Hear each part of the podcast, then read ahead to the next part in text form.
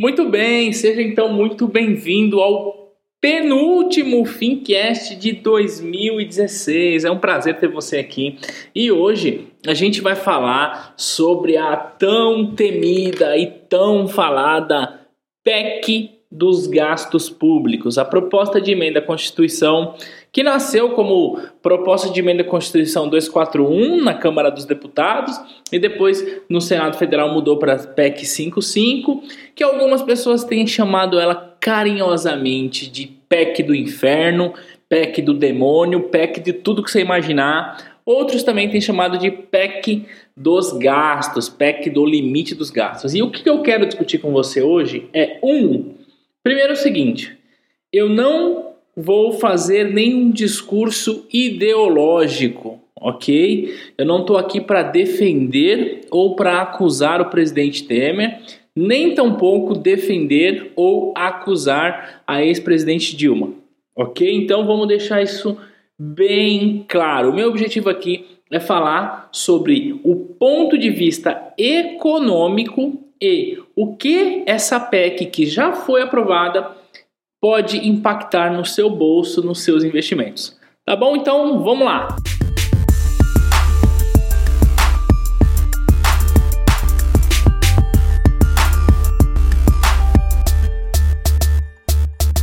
O grande problema do brasileiro é que em 1987 o Renato Russo já perguntava que país é esse? Que país é esse? E hoje, quase 30 anos depois, talvez você que me ouve não era nem nascido quando o Renato Russo compôs essa música, mas hoje, quase 30 anos depois, ainda tem muita gente acreditando no governo, esperando que o governo possa ser o provedor de todas as suas necessidades. E se você me acompanha aqui no Fincast, você sabe que eu faço de tudo para que eu não dependa do governo nunca. E eu também gostaria que você também não dependesse. A prova disso é o último episódio quando a gente falou sobre a previdência. Então, a nossa filosofia aqui é não depender do governo. Mas a gente também não pode ser alheio às grandes necessidades desse país continental e saber que a maioria esmagadora, aliás, infelizmente, a maioria esmagadora desse país ainda é muito pobre e por essa razão depende bastante do Estado. Ok? E aí eu quero falar sobre essa PEC do ponto de vista de será realmente que vai ser ruim para os mais pobres? Será que a PEC realmente tira dinheiro da educação? Será que a PEC realmente vai tirar dinheiro da saúde e, consequentemente, vai prejudicar os mais pobres? Bom, eu quero resumir isso em poucas palavras e você vai descobrir que não é bem assim. Mas antes, deixa eu deixar claro uma coisa. Não, eu não confio nos deputados, nos senadores, ou seja, eu não confio no Congresso Nacional. Eu também não confio nesse presidente, nem na ex-presidente, nem no próximo presidente, mesmo nem sabendo quem é. Ou seja, eu não acho que esse presidente que aí tá colocou a PEC porque ele é um cara bonzinho, porque ele está preocupado com o pobre. Não é isso. Mas olha só, a PEC ela tem como objetivo principal limitar os gastos públicos, ou seja, não será mais uma gastança desenfreada como a gente viu nos últimos anos. Então, antes da gente falar sobre a necessidade da PEC, a gente tem que entender sobre como que a gente chegou nesse estado, nessa situação? Bom, se você quer saber como que a gente chegou nesse estágio ao ponto de precisar ter uma PEC, eu recomendo, caso você queira, ler um livro que vale muito a pena. É um livro que chama Como Matar a Borboleta Azul. É uma crônica da era Dilma da economista Mônica De Bolle. É incrível porque ela conta como que nós chegamos nesse estágio atual durante o governo da era Dilma, ok? E mais uma vez, a gente não está falando aqui de visão ideológica, mas de visão econômica. Portanto, é, nós, o nosso governo, nosso Estado, está altamente endividado. E por estar endividado, eu quero que você pense o seguinte: imagine que você tá precisando de grana, porque o seu salário ele não é suficiente para pagar todas as suas despesas e você vem recorrentemente indo lá no banco e pedindo dinheiro emprestado. E você com muita frequência pegou lá, comprou as coisas no seu cartão de crédito e na hora de pagar a fatura, você usou outro cartão de crédito para pagar essa fatura e começou a rolar a dívida. Ou seja, você está mantendo o seu orçamento pessoal com a grana do banco, com dinheiro emprestado. O que naturalmente vai acontecer é que à medida que o tempo for passando, ainda que o banco vá te concedendo novos créditos, ele vai emprestar dinheiro a você com um juro mais alto, com juros mais alto, porque o risco de você não pagar começa a ser maior, começa a ser eminente. E o Brasil nos últimos anos se endividou muito e inclusive nós temos hoje uma das maiores taxas nominais do mundo. Isso tem uma coisa boa para quem quer investir. Tá? O Brasil ele é um dos melhores países do mundo para você investir em renda fixa. Por quê? A rentabilidade aqui é, não se compara com nenhum outro país do mundo. Porque hoje a nossa Selic está pagando 13,75. Isso significa dizer o seguinte: que hoje, para o governo tomar dinheiro emprestado, em média, ele tem que pagar 13,75. Então, esse é o primeiro problema. O governo está muito endividado e essa é uma das razões pela qual a taxa de juros aqui no Brasil é muito alta, ok? Então o governo foi lá e criou a PEC 55241, PEC do teto, PEC da morte, enfim, seja lá como você queira imaginar. Algumas pessoas, principalmente os políticos de oposição, têm batido na tecla de que essa PEC vai tirar dinheiro da saúde. E olha só que interessante. E se eu disser para você que essa PEC ao contrário do que a oposição diz, ela não vai tirar dinheiro da saúde, mas, pelo contrário, ela vai colocar mais dinheiro na saúde logo de largada. Eu vou te explicar como. Olha só, a nossa Constituição prevê que a área de saúde e seguridade social deve ser bancada pelo governo através da captação de impostos, ok? E existe um teto mínimo referente ao PIB. Então, à medida que o PIB for crescendo, deve haver um percentual mínimo que tem que ser destinado à área da saúde, ok? Mas acontece o seguinte: existe uma emenda constitucional número 86 de 2015 que você pode pesquisar, é só digitar no Google emenda constitucional de 86 de 2015, que aliás eu vou deixar o link dela aqui na descrição desse episódio, caso você queira ver. Que diz o seguinte: que as despesas com saúde passam a ser vinculadas às receitas correntes líquidas. E que isso foi uma reivindicação do Ministério da Saúde, porque na época que isso foi criado, as receitas correntes líquidas da União vinham num crescimento muito maior do que o PIB propriamente dito, porque nós víamos numa fase muito boa aí de é, commodities, de venda para a China, de entrada de dólar na economia. Então a receita líquida ela vinha em percentual crescendo mais do que o PIB, ok? Então por lá e alteraram isso. Acontece o seguinte, que essa alteração prevê que o percentual que é destinado à área da saúde da receita corrente líquida vai crescendo gradativamente até chegar em 2020 no seu teto, que seria 15% da receita corrente líquida. Isto é, em 2020, a área da saúde chegaria a 15% da receita corrente líquida. Acontece que a PEC do teto, ou a PEC do inferno, seja lá como que você chama ela, ela antecipa para 2017 o valor de 15% da receita corrente líquida. Portanto, já em 2017, a saúde terá um orçamento que, segundo a proposta atual, segundo a proposta antes da PEC, ela só teria em 2020. E isso significa de cara uma saída de 10 bilhões de reais a mais para a área da saúde em 2017. Okay? Então, eu só quis contar isso para que você entenda que não. Essa história de que a PEC vai tirar dinheiro da saúde é mentira. Sim, ela tem defeitos que eu também acho que tem, mas o defeito que tirar a área da saúde não é verdade. Pelo contrário, ela já antecipa para 2017 10 bilhões de reais a mais para a área da saúde. E tem uma outra coisa muito interessante. A PEC diz o seguinte: que ah, o pagamento, o gasto mínimo, portanto não é o máximo da saúde, mas o mínimo da saúde já em 2017 será de 15% da receita líquida, que segundo a proposta atual, esse número chegaria só em 2020.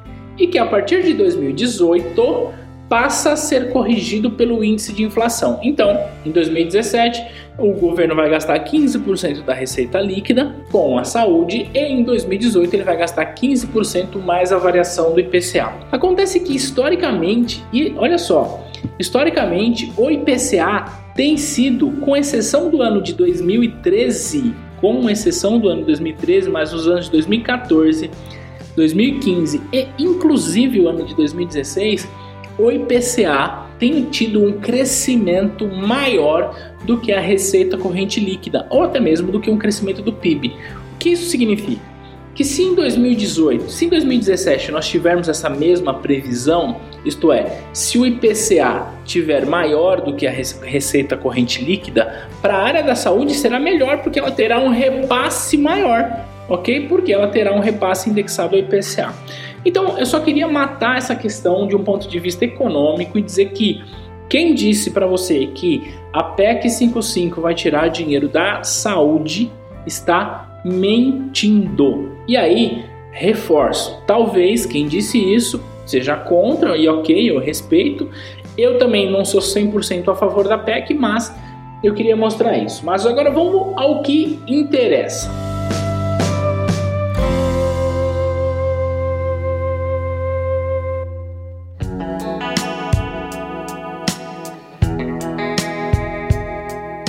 Gente já sabe que não, a PEC não vai tirar dinheiro da saúde, ok? A PEC não vai acabar com a saúde.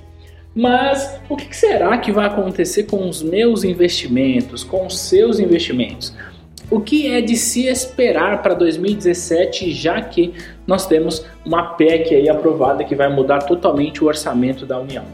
Veja bem, é, eu já disse em alguns episódios que a gente nunca consegue adivinhar o futuro que, apesar de ser possível especular no tesouro direto, especular com ações, especular com qualquer coisa, eu não sou a favor da especulação.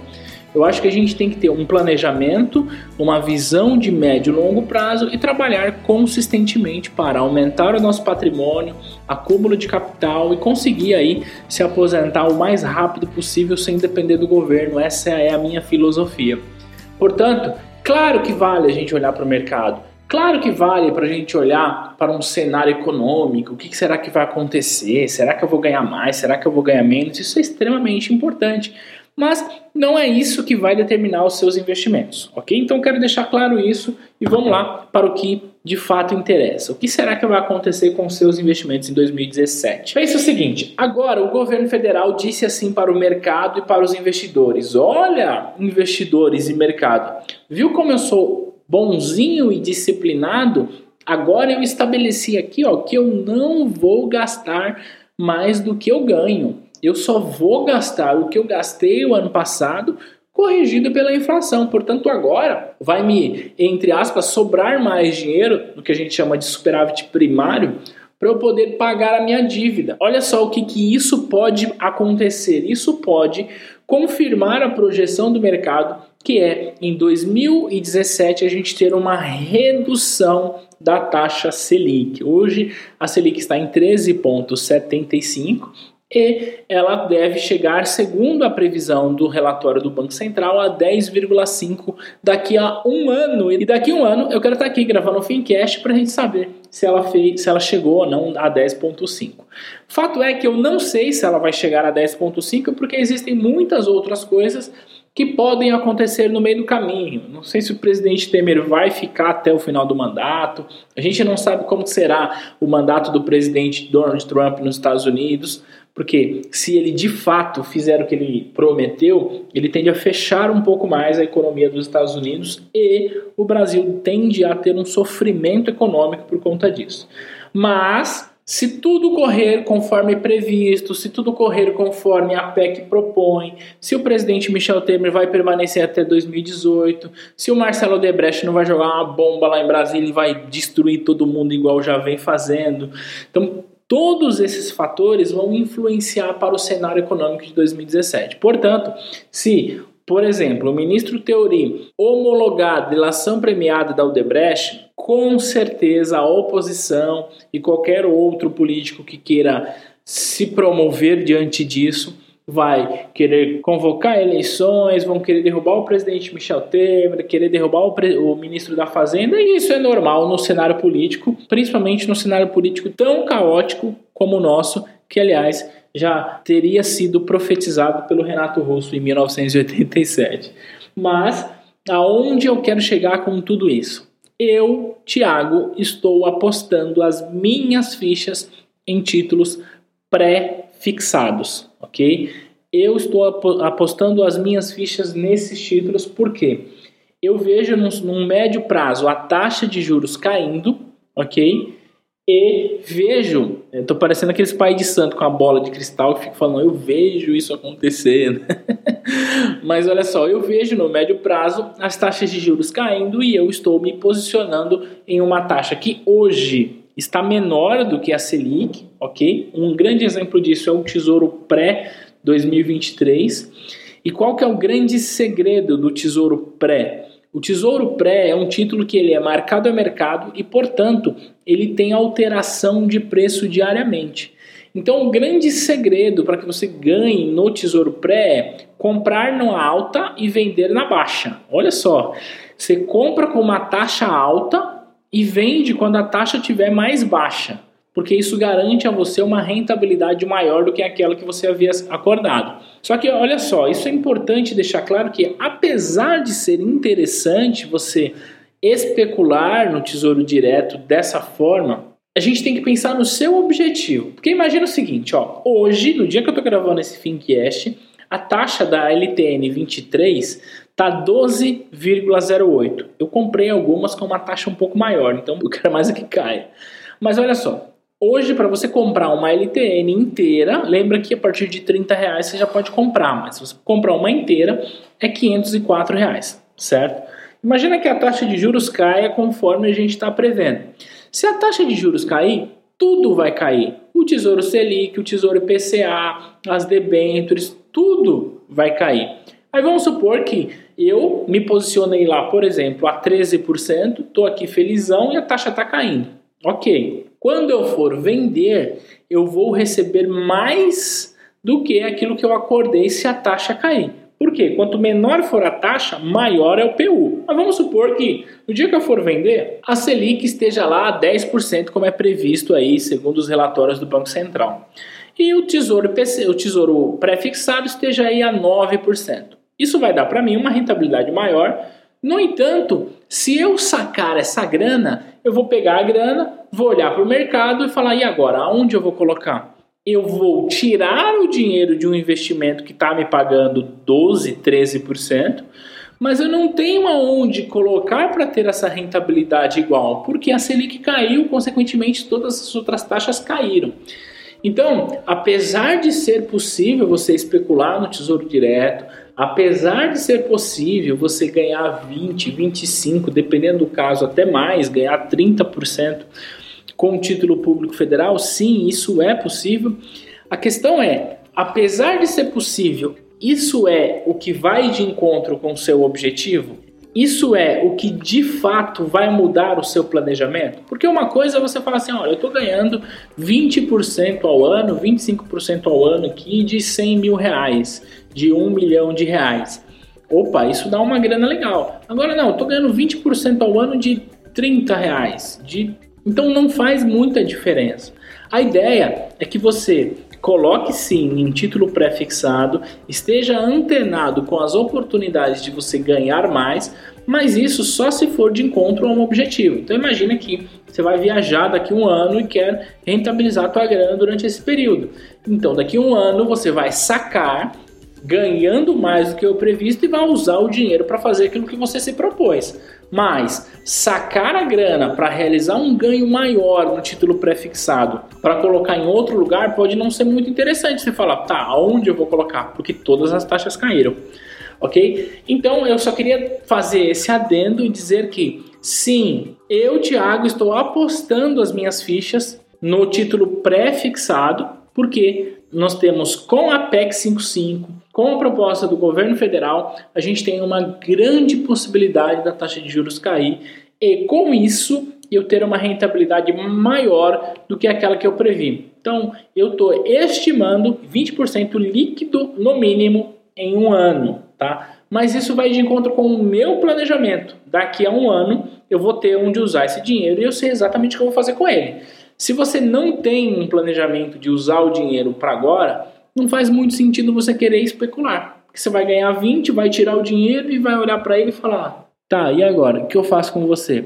Porque o mercado não terá a mesma oportunidade.